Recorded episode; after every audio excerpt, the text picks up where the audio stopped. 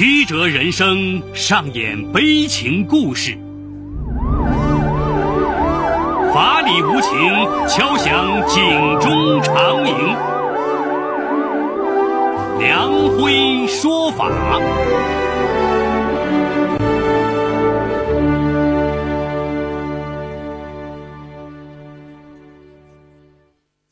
梁辉说法由上海故事广播与现代家庭杂志社联合播出。好故事，好声音。听众朋友，大家好，我是梁辉，欢迎收听梁辉说法。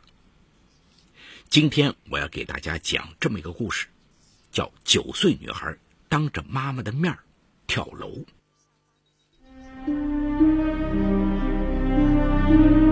法治故事耐人寻味，梁辉讲述。不容错过。没有父母不深爱自己的孩子。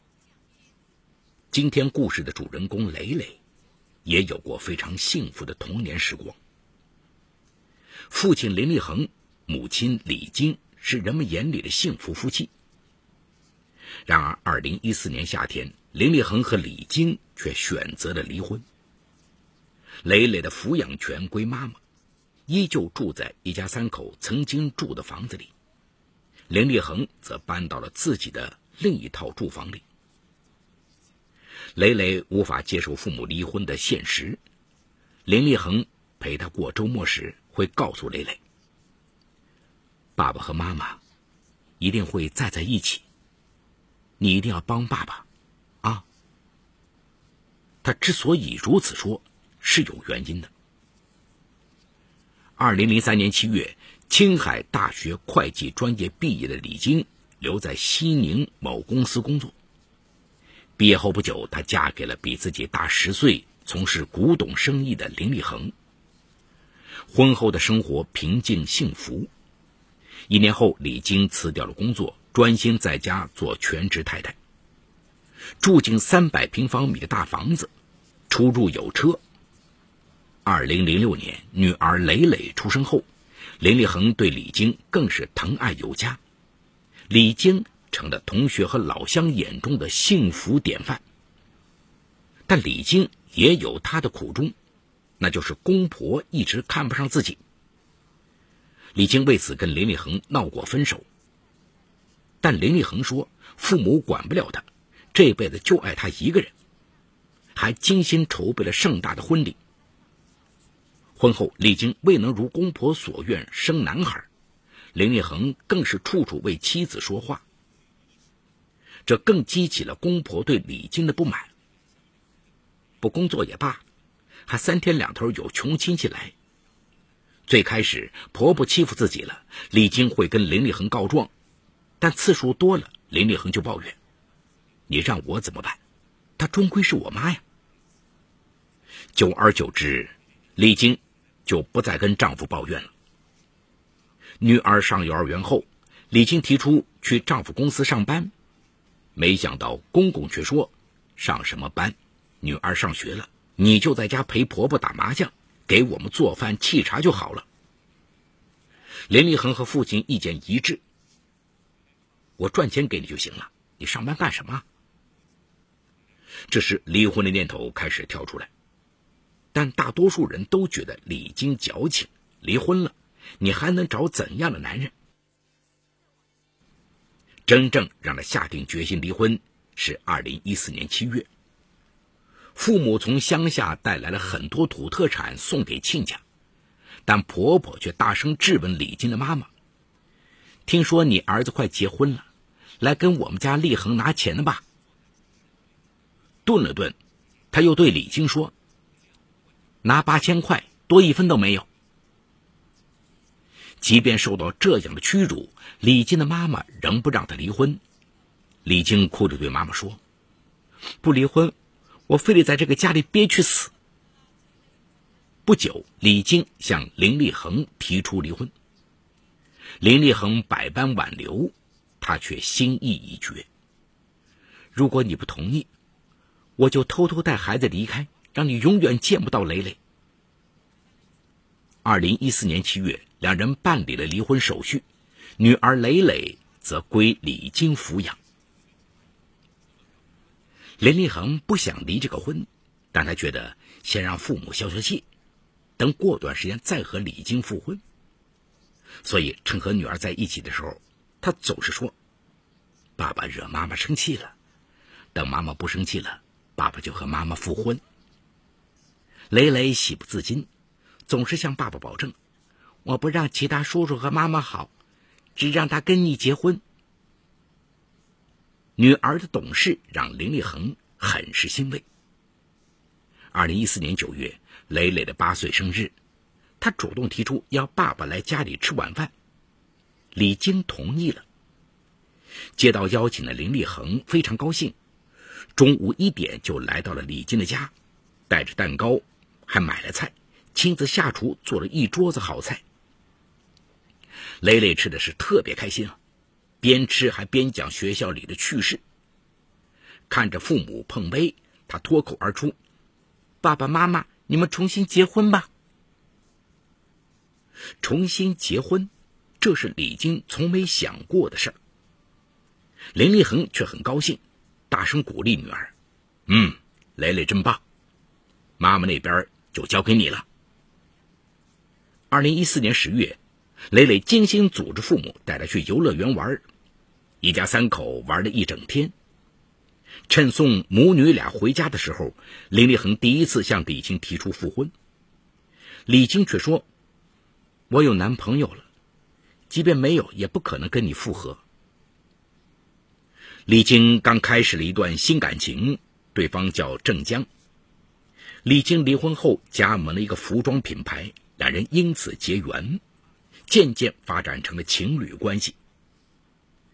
担心女儿一时半会儿不能接受，两人一直在外面约会。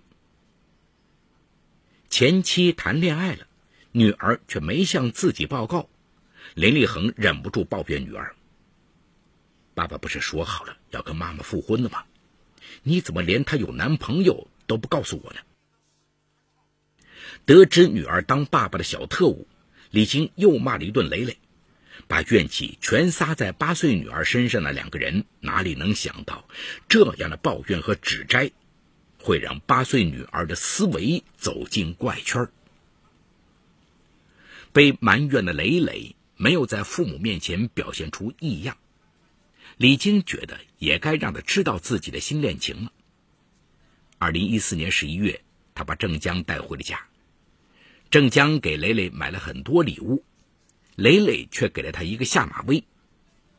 他一进门，磊磊就摔门出去，一会儿又重新进屋恐吓郑江：“小心我爸爸来揍你。”女儿的表现，李晶早有准备，所以他也只是一笑而过。但是郑江走的时候，磊磊来了一句：“王八蛋！”李晶气得抬手就给了他一巴掌。挨打的磊磊把自己反锁在房间里，大声控诉：“妈妈，你不爱我了。”第二天一大早，他就打电话让爸爸来接自己。见到爸爸后，磊磊告状：“妈妈恋爱了，那个男人不上班，要跟妈妈一起开服装店。”一心想跟前妻复婚的林立恒听到这个消息，气愤不已，马上打电话给李晶。你居然和一个无业游民在一起，当心被骗财骗色！打电话时，磊磊就在身边。而从那以后，他就称郑江为骗子。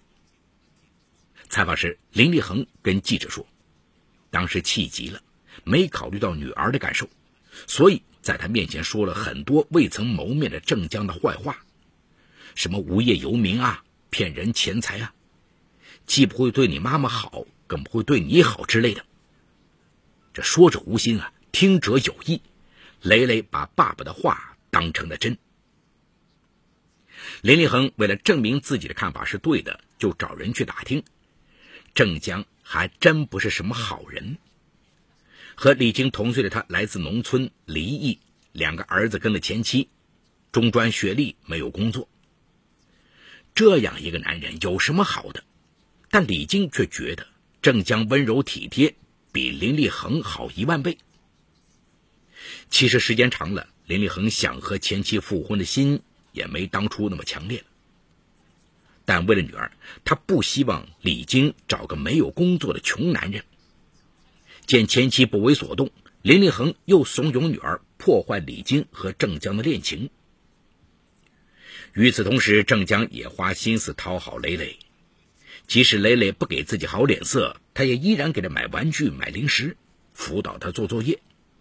但磊磊见到他就说：“赶快滚，不然我爸来揍你。”每次成功赶走郑江后，磊磊就会邀功似的给林立恒打电话：“爸爸，我把那个骗子赶走了，耶！”林立恒马上夸赞：“嗯，真棒。”不希望前妻被骗财骗死的林立恒，根本没有意识到自己把女儿拖进了一个仇恨的深渊。二零一五年一月的一个周末，得知磊磊去爸爸那里了。郑江来到李晶家和他约会，两个人正吃着晚饭，磊磊突然回家了，说是在里屋做作业，但每隔三分钟，磊磊就出来一次，问郑江：“你怎么还不走？”见对方没有说话，他又哭着骂道：“都是你，我妈妈都不爱我了，你这个骗子，就想骗我妈妈的钱。”磊磊的这番话让一直忍受着的郑江再也挂不住了。在此之前，就有人说他傍富婆。那一刻，他失去了理智，狠狠的在磊磊屁股上打了两巴掌。从小到大没挨过打的磊磊，哭的是昏天黑地，跑去给爸爸打电话告状。虽然女儿过分，郑江也不应该打她。李晶怒气冲冲的把郑江赶走了。火速赶到的林立恒气冲冲的对李晶说。得变更女儿的监护权。听到要跟爸爸过，磊磊急了，问李晶：“妈妈，你是不是不要我了？”林立恒没好气的说：“你妈要恋爱，哪有时间管你？爸爸一个人会专心专一陪你。”林立恒把女儿带回了家。回去的路上，磊磊说要在爸爸家住一个星期。但是第二天晚上，他就吵着要回妈妈那里。见父亲不同意，他哭着说：“我不在家，那个骗子会欺负妈妈的。”林立恒只好把女儿送到了李晶那里。送女儿回家后，林立恒主动和李晶达成一致，不再让女儿掺和两个人的私事，每周都要抽出两天时间陪女儿，各自恋爱结婚。一定要找一个女儿完全接纳的人。为了女儿，李晶正式和郑江提出分手。这里有情与法的冲突，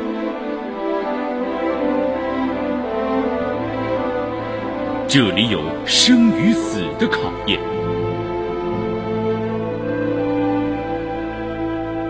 这里有爱与恨的交织，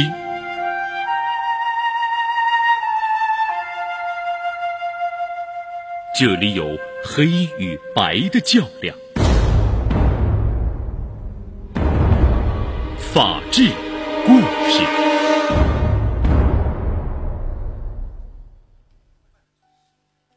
骗子不再来家里了，磊磊很高兴，又开始继续撮合父母复婚。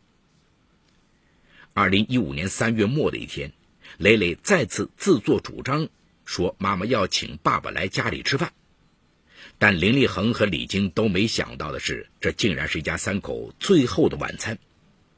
林立恒永远不会忘记，饭桌上磊磊不停朝自己做鬼脸，一如他们婚姻幸福的最初。李晶也永远记得，一直嫌弃自己做的饭不如姥姥好吃的女儿。那天一个劲儿的夸她，嗯，妈妈，你做的菜超好吃。如果时光永远停止在那一刻，多好啊！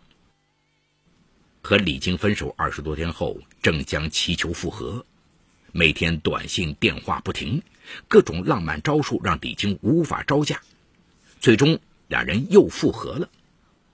但为了不刺激女儿，两人选择在外面见面。一次，因为李晶把手机丢了，半天联系不到他的郑江，忍不住给家里打了一个电话。恰好那天雷雷感冒休假在家，接到了电话。他在电话里把郑江大骂了一顿后，再次向爸爸告状。听女儿在电话里一口一个骗子，林立恒的心突然一震。女儿竟然还在做着撮合他和李晶复合的事更可怕的是，他因此变得极端无理和偏执。这样下去怎么行？那个周末，林立恒把女儿接回家，语重心长的告诉她：“也许啊。”那个叔叔没有那么坏，你尝试和他处处好不好？没想到磊磊大哭道：“爸爸，你说他是骗子的，我要你和妈妈复婚。”其实此时的林立恒啊，已经彻底放下了前妻，他也重新恋爱了。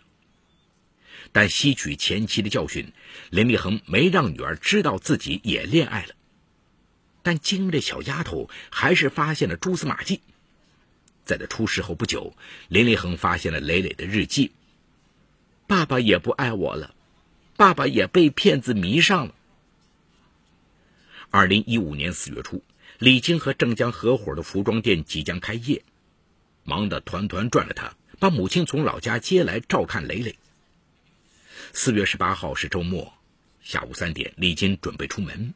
和郑江一起去见一个从广州来的服装供应商，他安排磊磊在家写作业，但女儿却非要和他一起去见客户，带着孩子不合适，何况一起去的还有郑江，李晶当然不能同意。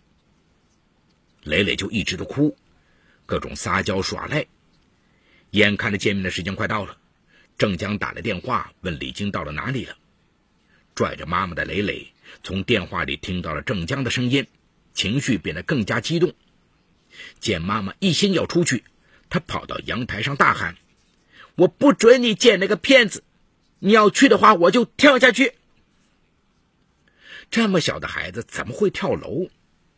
李晶没把女儿的话当回事一边往外走一边说：“别胡闹，宝贝乖，妈妈真有急事，回来再和你说。”就在打开房门的瞬间，李晶听到雷雷的尖叫：“妈妈！”等他反应过来，女儿已经踩上阳台上的板凳式花架，然后迅速推开窗户，从九楼一跃而下。李金和母亲疯了一样冲下楼，倒在血泊中的女儿早已没了呼吸。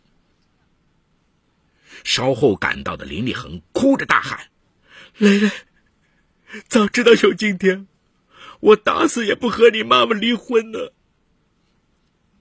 孩子的突然离开带给林立恒和李静的打击可以想象，他们各自和伴侣分了手，放下了手头的生意，每天每夜以泪洗面。他们没有再相互记恨责怪，而是都懊悔自己在离异后。没有真正做到一如既往的爱护陪伴孩子。二零一五年七月十八号，接受采访的林立恒和李晶向记者提出了诸多疑问：如何做合格的父母亲？如何在夫妻缘尽后还尽到为人父母的责任？要如何做才能让孩子觉得他在父母眼里最珍贵？不会用这样残忍的方式来考验父母？我们很难找到一个标准答案，但是却可以借这个故事，再次重申一个亘古不变的道理：永远不要让孩子来充当婚姻幸福的棋子和砝码。好，故事说到这儿就告一段落。故事中人物均为化名。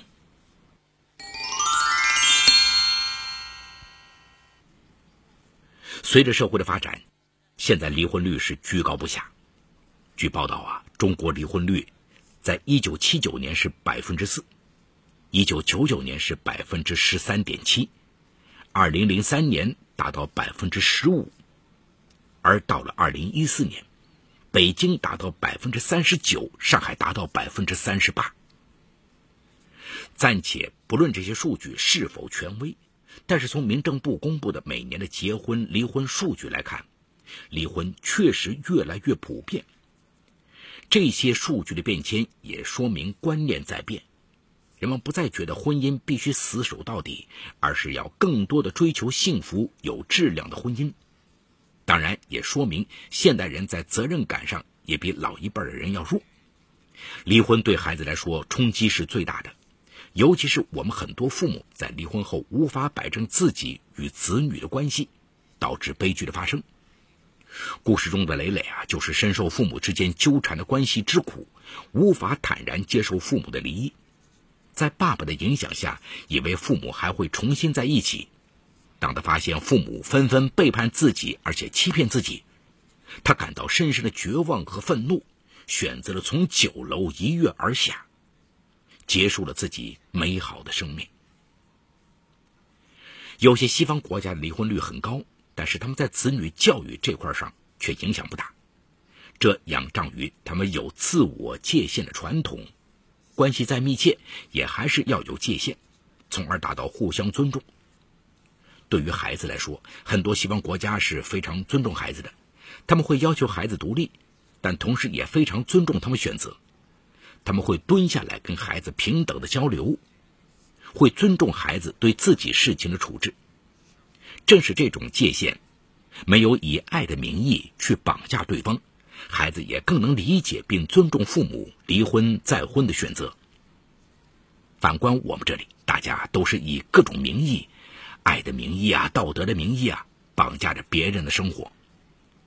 磊磊的爸爸林立恒就企图用女儿来绑架前妻的恋爱，磊磊也想用自己的力量去干涉父母的婚恋，他们的关系走入了一个怪圈。最后导致悲剧发生。对孩子来说，父母互相漠视、敌视的婚姻带来的伤害远远大于离婚带来的伤害。前者是长期的折磨，后者是短期的冲击。只要父母在离婚后一如既往的爱着孩子，陪伴呵护孩子，让孩子感觉到父母还是爱着自己的，他也能得到很好的成长。但愿悲剧不再重演。